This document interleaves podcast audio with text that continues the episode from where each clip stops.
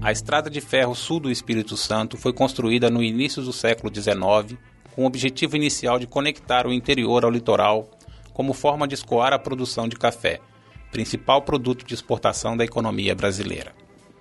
A estrada de ferro sul ligava a cidade de Cachoeiro do Itapemirim à capital, Vitória. Carlos Adolfo Frederico Lindenberg, pai de nossa personalidade histórica, foi um dos engenheiros na lista dos construtores que trabalhou no trecho entre Cachoeiro do Itapemirim e Rio Novo. Cachoeiro do Itapemirim é a cidade berço de alguma das muitas personalidades da história do Espírito Santo. Era ali que se encontrava a fazenda Monte Líbano, onde nasceram os presidentes de estados do Espírito Santo, Jerônimo e Bernardino Monteiro. Ainda na fazenda Monte Líbano, nasceu também Bárbara Monteiro, conhecida como Barbinha, irmã de ambos. Barbinha conheceu Carlos Adolfo e se casaram em 1894. Tiveram sete filhos, um deles, Luiz Antônio, foi prefeito de Cachoeiro em 1924. Outro, nascido na fazenda Monte Líbano no dia 13 de janeiro de 1899, foi Nene, que é a nossa personalidade histórica desse episódio. Naquela época, nossa personalidade histórica adorava ver filmes russos que eram a febre do momento.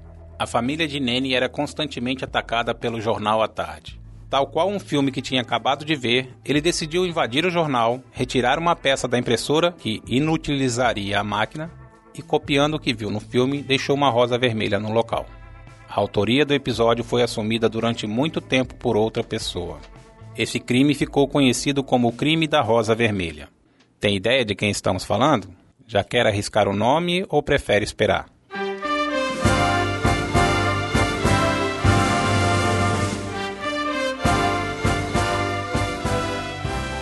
Nene começou a estudar em uma escolinha próxima a Monte Líbano, junto com todas as crianças da fazenda, até que sua professora mudou-se da localidade. Sinhá Riqueta, mãe de Barbinha, apesar de só ter o curso primário, trouxe todos para a Casa Grande e passou a ensinar as crianças, incluindo Nene. Mais tarde, Nene ia a cavalo para estudar no Colégio do Verbo Divino. Era no Colégio do Verbo Divino que Nene adorava jogar futebol. O futebol não era muito bem visto pelos padres professores por ser considerado um esporte violento. Após a morte de seu marido, o que aconteceu quando Nene ainda era muito novo, Babinha também decidiu ser professora para ter uma distração e aumentar a renda já que havia ficado com poucos recursos. Barbinha não queria casar novamente e se mudou para Vitória, onde morou com seu irmão, o bispo Dom Fernando, no episcopado. Isso fez com que Nene concluísse o curso preliminar no Colégio do Carmo, em Vitória, em 1908. Neste ano foi inaugurado o Ginásio Espírito Santense, hoje conhecido como Colégio Estadual, por onde Nene fez uma curta passagem antes de ser mandado para o internato salesiano Santa Rosa de Niterói, no Rio de Janeiro. Após Nene participar de um trágico acidente com o afundamento de uma barca em que morreram 13 pessoas, a família resolve trazê-lo de volta a Vitória. Em Vitória, após, aspas, passar por decreto, fecha aspas, Nene se muda para o Rio de Janeiro, onde chega a cursar medicina por seis meses. Decide retornar para Vitória por não ter condições financeiras de se manter por lá. Nene se formou advogado em 1921 pela Faculdade Nacional de Direito hoje conhecido como UFRJ. Sua paixão pelo esporte fez com que Nene fosse campeão de futebol pelo Sul América Futebol Clube na primeira disputa da Liga Esportiva Espírito Santense e ganhasse uma medalha de prata e outra de bronze, integrando a equipe de remo do Clube Saldanha da Gama em Vitória. Amiga dona de casa, olhe fixamente nesse delicioso chocolate. Toda vez que a senhora sair com seu filho, vai ouvir minha voz dizendo: Compre batom, compre batom, seu filho merece batom. Agora a senhora vai acordar, mas vai continuar ouvindo a minha voz. Compre batom. Batom, compre batom. o chocolate da garoto que não sai da boca nem da cabeça.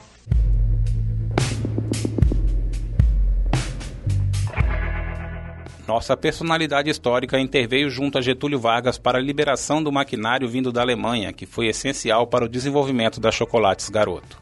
Também foi responsável pela aquisição de um terreno e um prédio para que a fábrica fosse transferida para sua localização atual no bairro da Glória, em Vila Velha, no Espírito Santo. Também ajudou a reconstruir o processo que ele mesmo havia criado, que foi queimado no período da Segunda Guerra Mundial, devido a Meyer Freund, fundador da Chocolates Garoto ser alemão.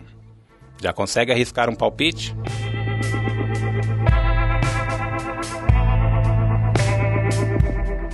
A Grande Guerra, como foi conhecida a Primeira Guerra Mundial, começou em 1914. A neutralidade brasileira na Grande Guerra foi quebrada quando os alemães decidiram revidar ao fechamento do seu litoral pela Inglaterra. A Alemanha resolveu atacar não só os navios da Tríplice Entente, que a Inglaterra fazia parte, mas também embarcações de países neutros. Em 1917, após essa decisão, submarinos alemães torpedearam navios brasileiros e o Brasil se viu obrigado a participar na Primeira Guerra Mundial. A participação do Brasil incluiu monitoramento e ataque a submarinos em minas em alto mar. Foi dada a ordem a Fernando Frontin, comandante do cruzador Bahia, para navegar a região de Dakar, na África, e adentrar ao mar Mediterrâneo na região que era conhecida como o coração da guerra.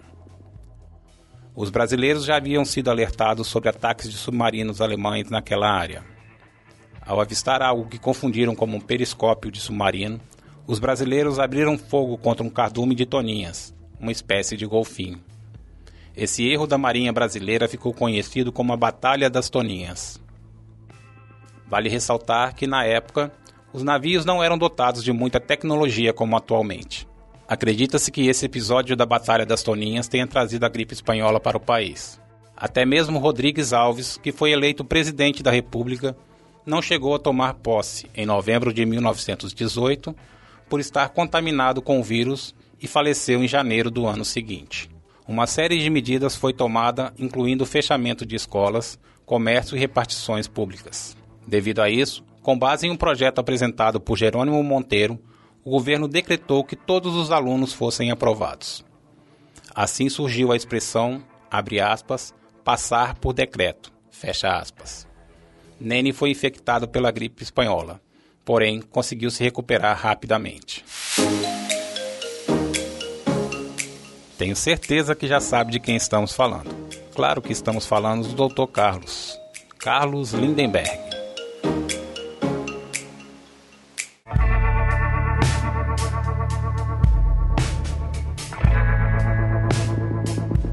Carlos Lindenberg começou sua vida profissional como auxiliar da Secretaria do Ginásio do Espírito Santo. Após sua tentativa frustrada de cursar medicina no Rio de Janeiro, saiu do ginásio e foi nomeado segundo e posteriormente terceiro escriturário da Secretaria da Fazenda do Espírito Santo. Em 1919, ainda enquanto estava na Secretaria da Fazenda do Estado, foi convidado pela sua avó Riqueta para administrar a Fazenda Monte Líbano, ao mesmo tempo em que cursava a Faculdade de Direito no Rio de Janeiro. Isso só era possível, pois naquela época era comum não se cobrar presença nesses cursos. Ele ia ao Rio de Janeiro para realizar os exames e retornava para o Espírito Santo. Já desvinculado da Secretaria da Fazenda, Carlos Lindenberg começou a advogar em Cachoeiro. Como herança do seu tio bispo, recebeu uma casa em conjunto com uma prima e achou melhor vender a sua parte. De sua mãe, recebeu mais um valor como parte da herança do seu pai resolveu investir tudo o que tinha em marco, a moeda alemã. O marco sofreu uma forte desvalorização, até não valer mais nada. Carlos Lindenberg perde todo o seu patrimônio e começa a negociar animais. A família Monteiro respirava a política de tal modo que a entrada de Nene no meio político foi algo natural. Aos oito anos de idade, apesar de quando adulto apoiar Jerônimo na briga dos Monteiros, já se descobriu na política por conta da candidatura de seu tio Bernardino. A briga dos Monteiros acarretaria na venda da fazenda Monte Líbano. Apesar de receber apoio e meios para adquirir a fazenda, Carlos Lindenberg acha melhor, com muito pesar, não comprar a fazenda para evitar mais conflitos. Confiando na história de sua família, resolve se candidatar a prefeito de Cachoeiro, na mesma época em que Jerônimo havia se afastado da política a prática do voto de cabresto e as fraudes que eram comuns no processo eleitoral fazem com que ele perca essa disputa.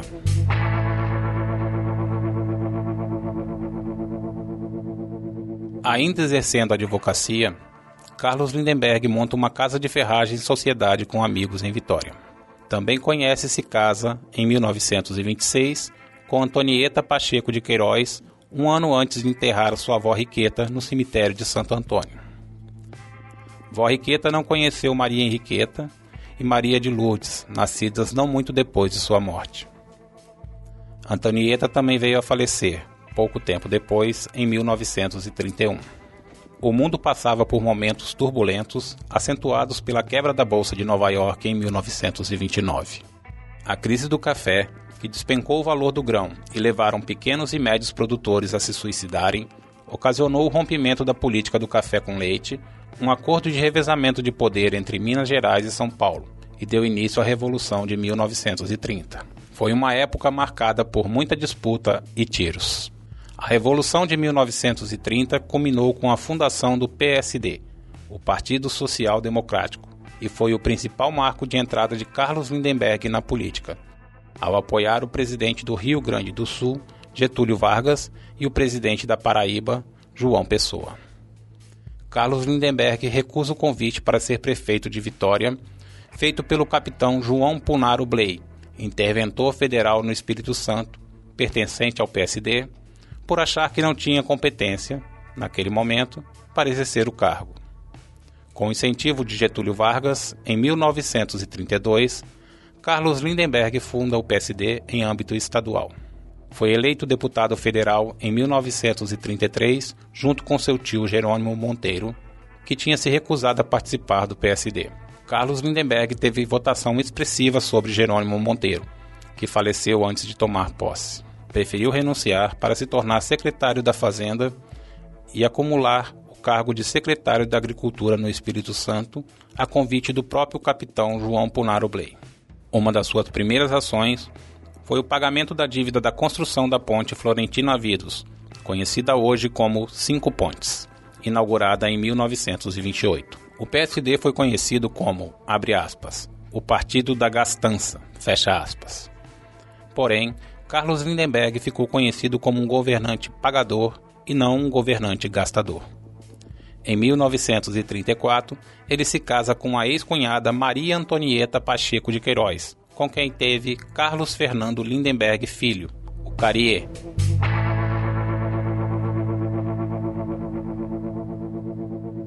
Depois de deixar o cargo de secretário, Carlos Lindenberg volta a exercer a advocacia em conjunto com seu irmão, foi superintendente do Banco do Distrito Federal em Vitória e posteriormente voltou a exercer serviços avulsos de advocacia até se tornar presidente da Junta de Conciliação e Julgamento de Vitória. Em 1937, Getúlio Vargas, através de um golpe em si mesmo, estabelece a ditadura no Brasil, que só terminou em 1945, um período que ficou conhecido como Estado Novo. Getúlio mandou fechar todos os partidos políticos. Punaro Bley deixa de ser interventor no Estado e passa a integrar, em 1937, a diretoria da Companhia Vale do Rio Doce. Carlos Lindenberg foi um dos responsáveis por trazer a sede da Vale para Vitória. A saída de Punaro Bley, assim como a escolha de um novo interventor, fazia parte de um plano de renovação de Getúlio Vargas. Punaro Bley apresenta alguns nomes para ele, que escolhe o inexperiente Jones dos Santos Neves como interventor do Estado. Essa escolha desagradou Atílio Viváqua, provocando uma dissidência política. Em 1945, com o término da era Vargas, os partidos políticos foram reabertos, além de surgirem novos partidos. Carlos Lindenberg foi eleito deputado federal novamente, sendo Atílio Vivaco eleito senador. No ano seguinte, o presidente Dutra nomeia Aristides Cunha, cunhado de Atílio Viváqua, como interventor do Estado. Carlos Lindenberg, a contragosto, foi escolhido candidato do partido ao governo do estado em uma convenção que terminara no dia 31 de dezembro de 1946, à meia-noite, saindo de lá diretamente para a Missa do Galo, na Catedral de Vitória. Ele teve como oponente o próprio Atílio Viváqua, que contava com o apoio do governo atual e da imprensa. O jornal A Gazeta apoiava Atílio Viváqua, pois seu vice, Eleosipo Cunha, era um de seus acionistas. Apesar de fazer uma campanha sem faixa e cartazes, Carlos Lindenberg foi eleito como primeiro governador do estado do Espírito Santo através do voto direto. Naquela época, era comum que os jornais pertencessem a partidos políticos. Carlos Lindenberg decide comprar um jornal. Seus companheiros de partidos não o apoiaram. Eleosipo Cunha estava disposto a vender o jornal A Gazeta, desde que não fosse para Carlos Lindenberg. Alfredo Alcuri compra o jornal A Gazeta para Carlos, transferindo as ações para Fernando Lindenberg, irmão de Carlos, que depois seriam transferidas para ele próprio. Carlos Lindenberg foi eleito governador do Espírito Santo por duas vezes. Seu primeiro governo foi de 1947 a 1951 e seu segundo governo de 1959 a 1962. Seu governo foi voltado para o campo, ao contrário do governo de Jones dos Santos Neves, que tinha foco na industrialização. Ele entendia que defendendo os interesses de fazendeiros, comerciantes e empresários melhoraria as condições do povo. Com esse objetivo em mente, iniciou a construção da usina de Suíça e fez a eletrificação rural de várias cidades. Seus governos foram marcados pelo saneamento financeiro e austeridade administrativa. Adotou oficialmente a bandeira do Espírito Santo que tinha sido idealizada por Jerônimo Monteiro. Outro marco importante de seu governo foi a inauguração da Avenida Beira Mar, que fez com que o tempo gasto do centro da cidade à Praia do Canto que antes era feito de bonde, fosse reduzido para até um terço do tempo. Carlos Lindenberg queria fazer seu filho Carrier o sucessor político. Porém, apesar de apoiar seu pai, preferia seguir uma carreira profissional diferente. Carlos Lindenberg foi senador de 1951 a 1959. Depois foi senador por dois mandatos consecutivos de 1959 a 1975. Durante esse período, participou de momentos marcantes da história do Brasil, como a renúncia de Jânio Quadros e o AI-5. Decidiu que era hora de abandonar a política. Foi diretor-presidente da TV Gazeta e diretor vice-presidente do jornal A Gazeta, na Rede Gazeta de Comunicações. Foi diretor-presidente da TV Gazeta e diretor vice-presidente do jornal A Gazeta, na Rede Gazeta de Comunicações. Recebeu a Comenda do Mérito Naval, a Medalha de Tamandaré, a Medalha Dom João VI, a Medalha Mérito do Pacificador e a Medalha Mérito Santos Dumont. Carlos Lindenberg faleceu em 6 de janeiro de 1991 em Vitória devido a um AVC, aos 91 anos.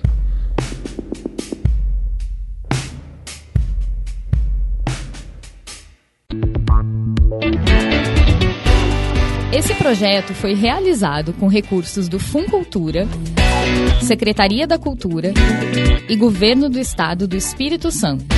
Produção na Trilha Podcast.